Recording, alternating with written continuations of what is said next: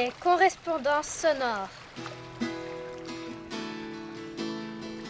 Un projet artistique présenté par les élèves de l'école Colline Nord de Kamloops, en Colombie-Britannique.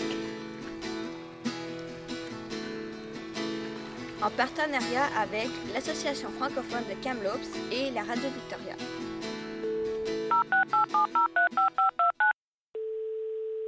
Allô la France, ici le Canada.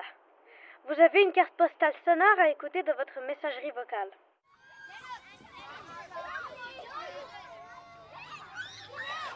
Aujourd'hui, vous écoutez une carte postale sonore réalisée par la classe de 6e et 7e année de Madame Antoine. De quoi parlons-nous aujourd'hui? On vous raconte l'histoire étonnante des fossiles, des dinosaures et des plantes pétrifiées au Canada. Mais avant cela, on répond aux questions que vous nous avez posées dans vos précédentes cartes postales sonores. Est-ce que vous pensez que la Maison Bleue à Rennes, elle est vraiment bleue? Euh, non. Je pense qu'on l'appelle juste de même parce que ça fait un nom pour un quartier, je sais pas. C'est comme une école. Peut-être c'est comme même pas une couleur comme. C'est juste comme blanc Ouais. ou noir? Vous pensez qu'elle est vraiment bleue, la Maison Bleue? Non. Peut-être peut-être elle, est- elle était bleue, après ça, ils l'ont peut-être refait. Hmm. Ou peut-être comme Catherine disait avant, comme peut-être c'est comme blanc et puis un toit bleu. Ou avant c'était une prison, et la la raison pour eux c'est bleu, c'est que tout le monde pleurait. Oh. Ça, c'est le plus dépressant. Est-ce que vous trouvez que le Canada, c'est un grand pays? Ah oui, c'est le deuxième plus grand pays du monde, alors on croit que c'est vraiment grand. C'est un grand pays, mais il n'y a pas beaucoup de monde dedans. Je pense qu'en Californie, il y a plus de monde qu'au Canada. Vous avez déjà voyagé dans le Canada? Ah oui, on est allé au Ontario, Québec, Québec. On a conduit jusqu'à là, alors. Waouh Et c'était combien de temps de route? Six jours. Est-ce que vous avez déjà voyagé dans le Canada?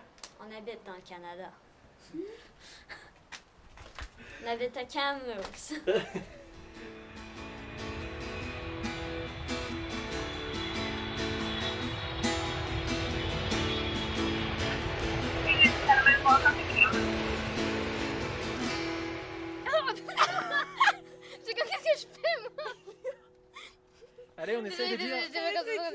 Dire bienvenue à Kamloops. Bienvenue!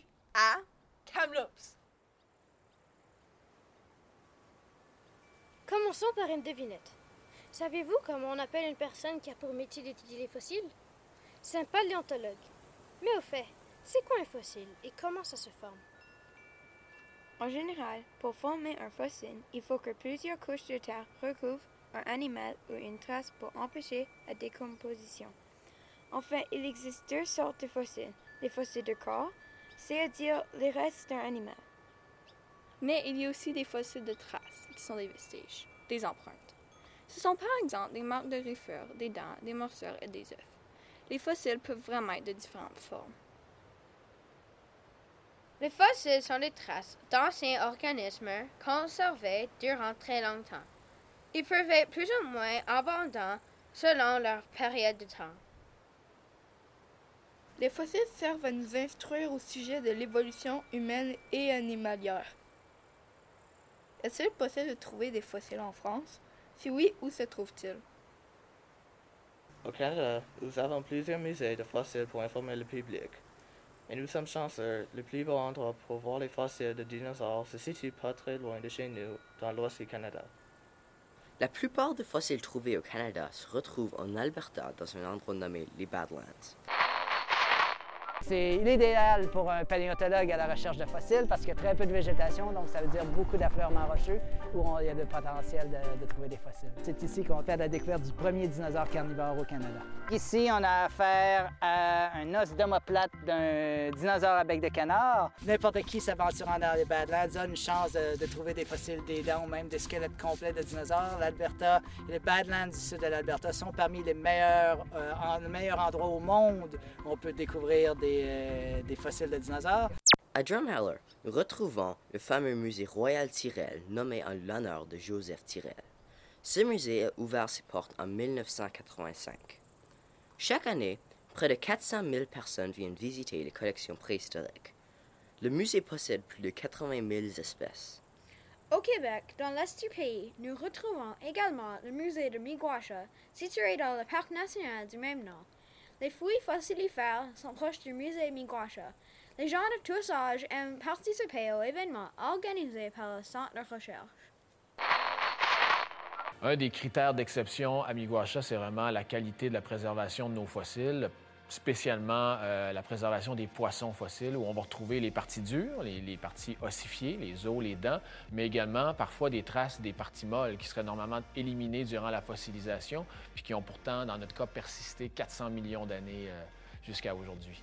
Depuis 1999, Miguacha est inscrit sur la liste du patrimoine mondial de l'UNESCO. Cette reconnaissance-là de l'UNESCO fait de Miguacha le seul site à travers le monde pour représenter une période géologique, le Dévonien, qui a duré quand même 60 millions d'années. Donc, c'est toute une responsabilité qu'on a d'illustrer de quoi avait l'air la planète, la vie à une époque qui est complètement différente d'aujourd'hui. C'est un moment où s'est préparée une grande transition évolutive, une des grandes étapes dans l'histoire de la vie, qui est le passage de l'eau à la Terre chez les vertébrés.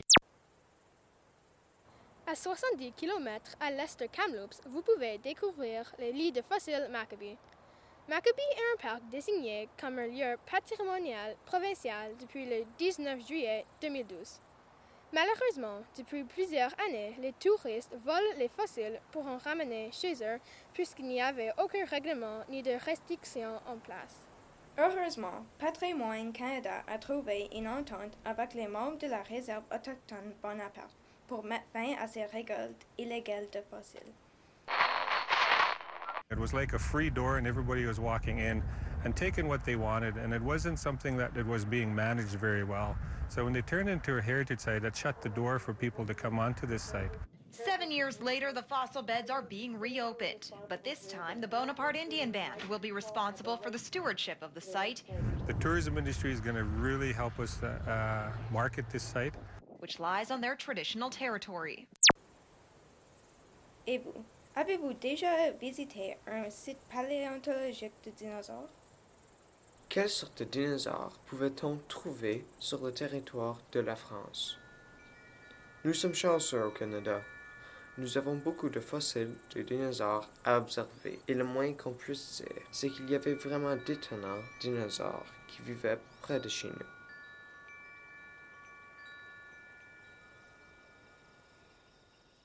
Les dinosaures sont fascinants. Il y en a de toutes sortes qui vivaient sur le territoire du Canada il y a très longtemps.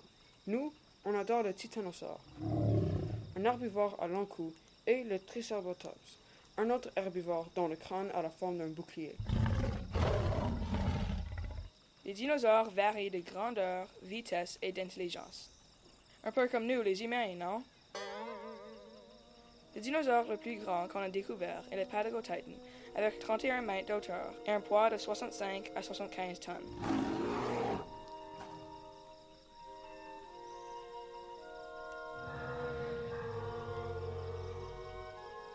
Le plus petit dinosaure était sans doute le Compsognathus avec une tête de 1 mètre de long. C'était aussi le plus rapide car il pouvait courir à une vitesse de 64 km par heure.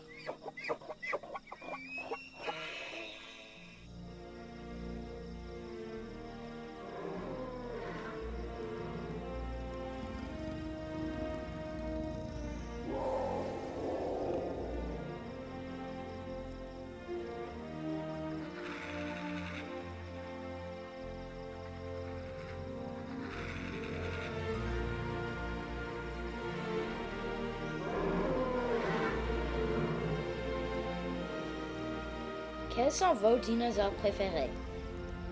Saviez-vous qu'il y a des fossiles autres que les dinosaures et les animaux qu'on peut retrouver?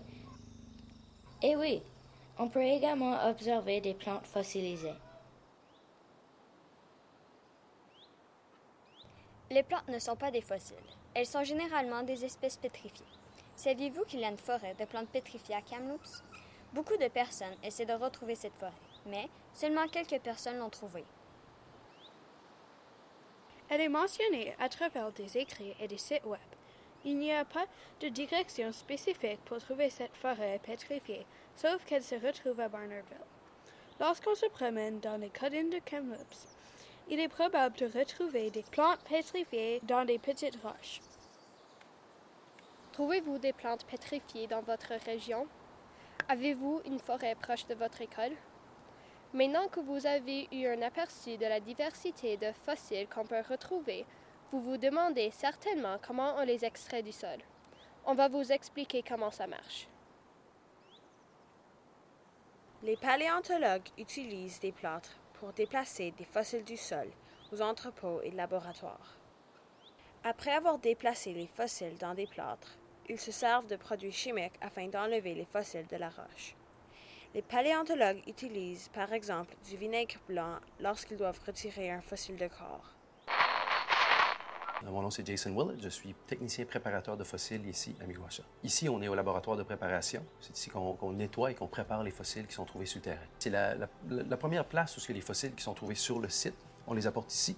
On va ensuite décider avec l'équipe de recherche c'est quels les fossiles qui sont les plus intéressants et ensuite on va les préparer. Puis pour les préparer, on va utiliser des burins, des burins à air comprimé et euh, des binoculaires euh, stéréoscopiques pour mieux voir le travail. Avec les outils, pneumatiques, c'est des petites pointes qui vont vibrer très rapidement, qui vont enlever le sédiment. Et moi, ben, j'enlève cette matrice de sédiment-là pour exposer les fossiles et euh, mieux les voir pour être capable de mieux les étudier. Connaissez-vous un paléontologue célèbre de la France? Nous, on peut vous parler de George Mercer Dawson, un paléontologue canadien qui a beaucoup aidé à faire avancer les recherches des fossiles. À l'âge de 11 ans, il fut atteint de tuberculose ce qui lui causa une déformation du dos et arrêta sa croissance. Mais malgré ces maladies graves, il a beaucoup étudié les fossiles à l'Université McGill à Montréal et il est devenu un des plus grands scientifiques du Canada. C'est pour son travail en Colombie-Britannique que George Mercer Dawson gagne le titre de père de l'anthropologie canadienne. Dawson a contribué non seulement à cartographier la géologie et les ressources minières de ce vaste territoire, mais également à mettre de l'avant de nombreux enjeux théoriques de la science de l'époque, l'âge du pays, l'effet des, glaciations et tout. Or, ces réalisations dépendaient presque entièrement du travail et des connaissances géographiques des autochtones qu'il côtoie, et il le sait. Qu'est-ce qui peut me permettre de dire ça? Eh bien, écoutez, il apprend le chinook, un jargon de traite, pour mieux communiquer avec eux. À chaque fois qu'il s'arrête au village, il se rend au chef pour leur témoigner son respect et il leur offre des, cadeaux, souvent c'est du, tabac d'ailleurs, adoptant ainsi le protocole autochtone du don et du contre-don. Et au-delà de la courtoisie qu'il leur témoigne, il paye ses informateurs et guides, et je dois vous dire que pour l'époque, il les paye bien. Une ville qui a été fondée à la fin du 19e siècle durant la ruée vers l'or du Klondike porte son nom Dawson City, au Yukon. Welcome to Dawson City, Yukon. Mais ça, c'est une autre histoire.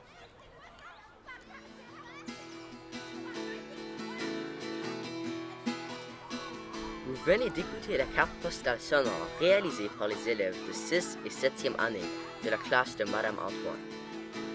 Cette carte postale a été réalisée avec l'aide de l'Association francophone de Kamloops. En partenariat avec la Radio Victoria.